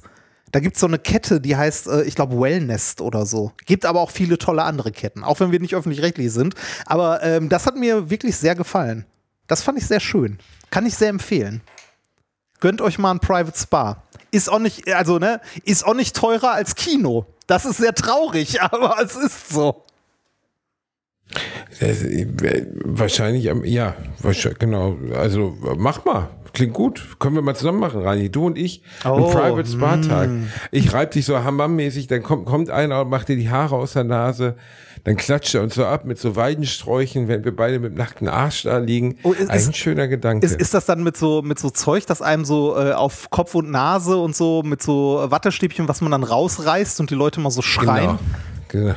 Hast du sowas mal gemacht? Da holen wir, nee, nee, also ich, die Nasenhaare haben ja grundsätzlich einen Sinn, ne? Also sie sollen ja, sollen ja so gesehen sowas wie eine Vorfilterung darstellen. Ich sehe nicht so richtig den Sinn darin, die komplett rauszureißen. Aber Es hört sich auch sehr, sehr sehen. schmerzhaft an, finde ich. ähm, ja, klingt sehr schmerzhaft. Reini, ganz kurzer Übergang noch, vor, bevor wir uns verabschieden, weil das wollte ich noch kurz Ja. erzählen. Äh, Ich freue mich nicht nur auf ähm, ich freue mich nicht nur äh, auf die wunderbare, äh, auf die Oppenheimer-Vorführung. Entschuldigung, ich war gerade ein bisschen abgelenkt. Ich Ach, freue mich was? auf die Oppenheimer-Vorführung. Weißt du, worauf ich, ja, rein, entschuldige bitte. Weißt du, worauf ich mich, ja, dieses Handy hört nicht auf zu klingeln. Kosa schreibt gerade wieder, er hat irgendwelche verrückten Pläne. Also, ich, ähm, jetzt Ja. muss ich mal umdrehen. Äh, Mein Gott, die, äh, Kosa gehört zu den Leuten, die einem nicht eine zusammenhängende SMS schreiben, sondern Bro, und dann habe eine Überlegung und dann das und das und dann und jeder Satz wird als einzelne WhatsApp zugeschickt. Das macht dich wahnsinnig. Ja, ich kenne ich Also, kenn so Leute, die Sprachnachrichten verschicken. Die finde ich mindestens genauso schlimm. Ätzende Wichser, ja, du meinst mich. Jedenfalls, Ja. ähm, ich freue mich nicht nur auf Oppenheimer, weißt du, worauf ich mich ganz besonders drauf freue, Reini? Auf Jacked Alliance 3. Ich hätte, ich hätte jetzt gesagt, auf deine. Pubertät, aber naja. auf meine Pubertät und darauf mit dir im Private Spa dir die Haringeier zu enthaaren. Nein, Jacked Alliance 3 ist raus, Reini. Äh, Ich- und ich hab's das Ist ja, gesehen. Jacked Alliance 2 ist auf dem Olymp meiner Lieblingsspiele, ist der zweite Teil, trotz seiner damals schrecklichen Veröffentlichung. Am Anfang war es ein Bugfest sondergleichen. Bis heute ist das Ding äh, sehr absturzgefährdet. Ich habe es letztens noch auf einen alten Rechner geknallt. Ein wundervolles Spiel. Jacked Alliance 2, äh, absoluter, absoluter Meilenstein der Videospielgeschichte. Ein rundenbasiertes Strategiespiel, wo man eine Söldnertruppe durch einen fiktiven Staat namens Arulco führt, um eine böse Frau namens Daedrenna zu bekämpfen. Oder Daedrenna, ich weiß nicht, wie man sie aussprach. Und ähm, ich habe richtig Bock drauf. Das ist im Grunde so wie Also richtig Bock Das ist im drauf. Grunde so wie XCOM nur ohne Aliens. Wie XCOM ohne Aliens mit so einer, so einer cheesy, cheesy ähm, äh, Söldner-Story drumherum. Und der, der zweite Teil ist so ikonisch geworden, weil er viele Sachen hatte. Zum Beispiel am Anfang kriegst du halt eine E-Mail mit einem Code, wo dich dann in einer fiktiven Homepage einhacken musst oder eingeben musst, so einloggen musst, um ein, ein Profil zu erschaffen. Da werden dir dann Multiple-Choice-Fragen gestellt. Du betrittst einen Raum mit drei Männern, die eine Waffe in der Hand haben. Was tust du? Und dann musst du halt äh, aus Multiple-Choice-Antworten irgendwie, du schlägst mit der Handkante ihnen die Pistolen aus der Hand, aber du bringst sie nicht um, weil Frieden ist dein oberstes Ziel und so ein Scheiß und dann wird daraus dein Charakter erschaffen. Und das war so schon die Charaktererschaffung war, war, war ziemlich ideenreich. Und jetzt der dritte Teil setzt da wohl ziemlich stark an. Also natürlich 25 Jahre später, man hat immer wieder versucht, das Spielprinzip und auch das Spiel selbst zu klonen. Hat nie funktioniert. Und jetzt ist Jacked Alliance 3 raus und ich habe richtig Bock drauf. Die Kritiken sind super. Und da werde ich richtig, richtig Zeit reinsetzen. Da werde ich richtig Bock drauf haben. Oh, ja. Dick, Ja, ich habe dicke Bock. ich, ich hab wieder, wieder wie immer das Problem, aber das wird hoffentlich demnächst ein bisschen besser. Keine Zeit. Genau, keine Zeit. Viele Spiele, keine Zeit. Ich habe letztens, äh, nach langer, langer Zeit, hatte ich ja erzählt, auf der PS5 endlich mal den zweiten Teil von Horizon angefangen.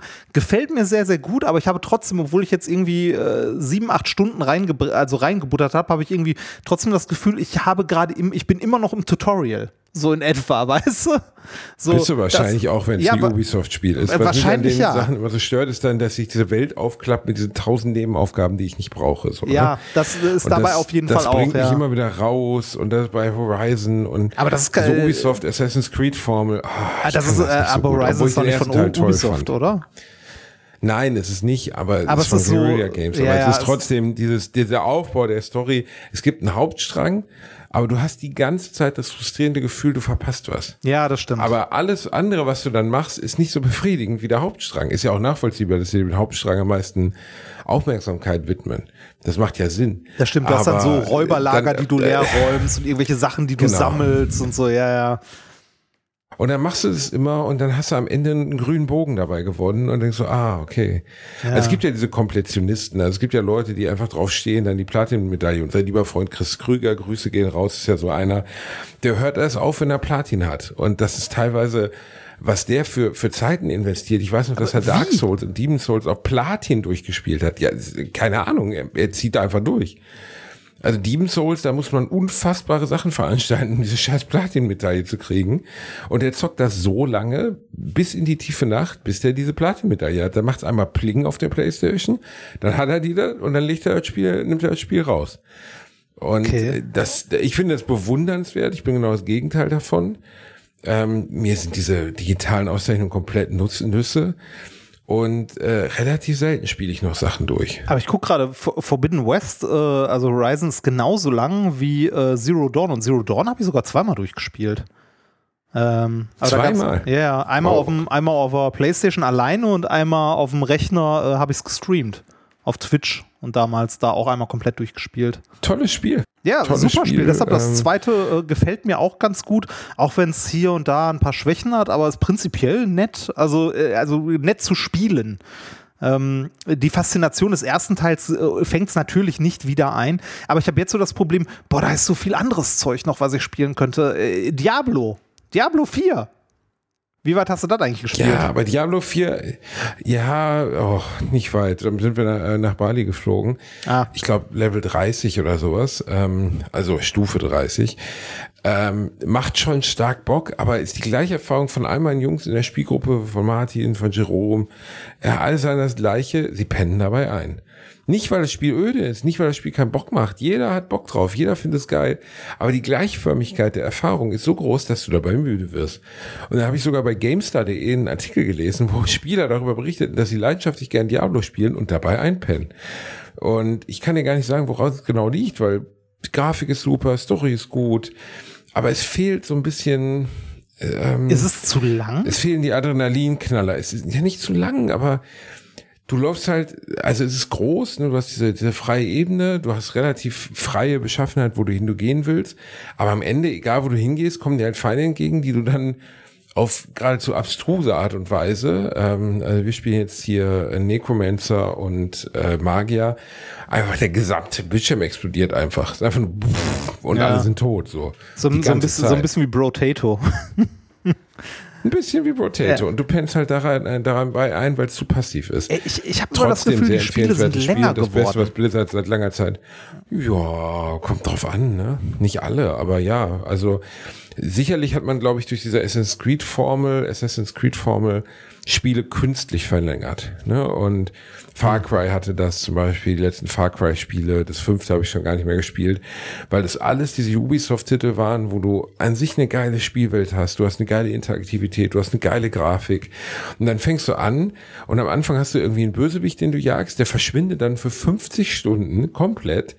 In der Zeit rennst du rum und stichst irgendwelche Giraffen ab, um eine coole Tasche zu haben.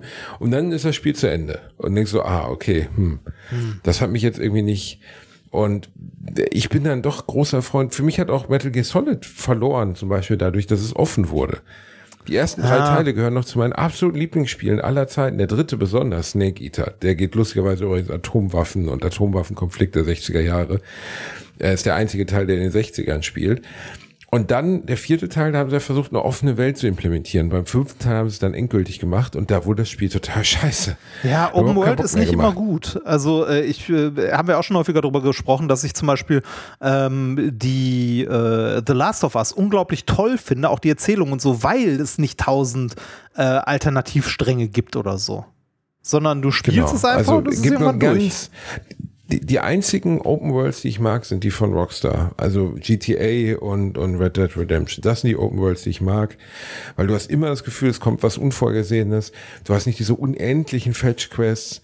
Und sie sind halt vollgepackt mit Sachen, die unwichtig sind, die du machen kannst, aber nicht musst. Ich habe bei, bei Red Dead Redemption einfach mal drei Stunden Poker gespielt. Das hat Bock gemacht.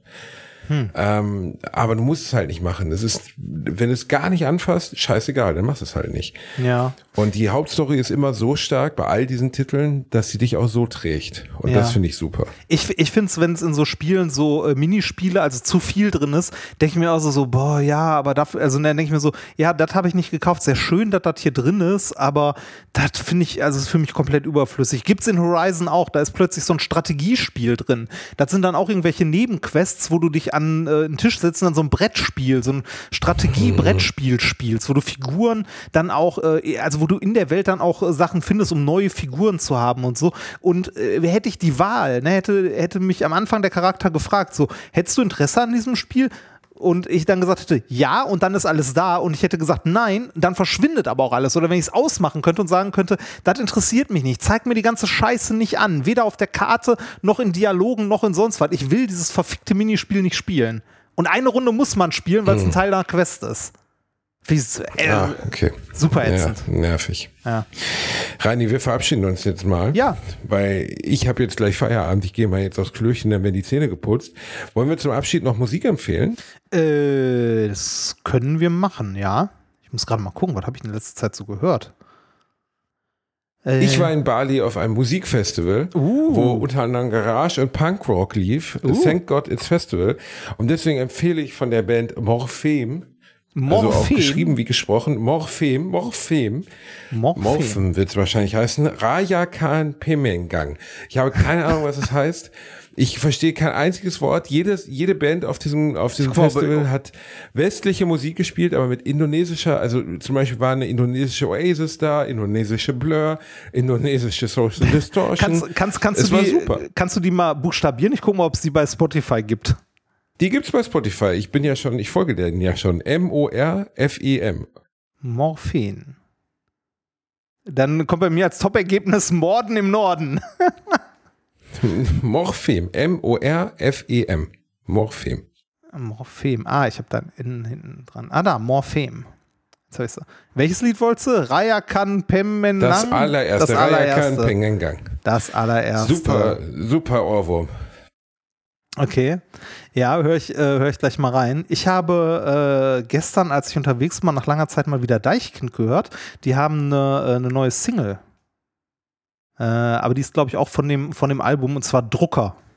Das packe ich jetzt mal drauf. Bisschen Deichkind zwischendurch ist immer gut. Ich habe gesehen, ähm, äh, bei irgendeinem unserer Live-Termine, ich glaube, es war Berlin, ist parallel ein Deichkind-Konzert. War vielleicht nicht so schlau. Ja, egal. Da müssen wir Ja. durch. Kommt vorbei, wir freuen uns auf euch in Bielefeld, Frankfurt, Berlin, ähm, äh, äh, Essen und Köln. Die Karten sind jetzt im Vorverkauf. Eventim, AAA Live wird ein absolutes Oberfest. Reini kriegt den Bauchnabel enthaart. Vielleicht fackelt er sich wieder die Hand ab. Ich gehe jetzt auf Klo. Küsschen auf Schnüsschen und tschüss. Ciao.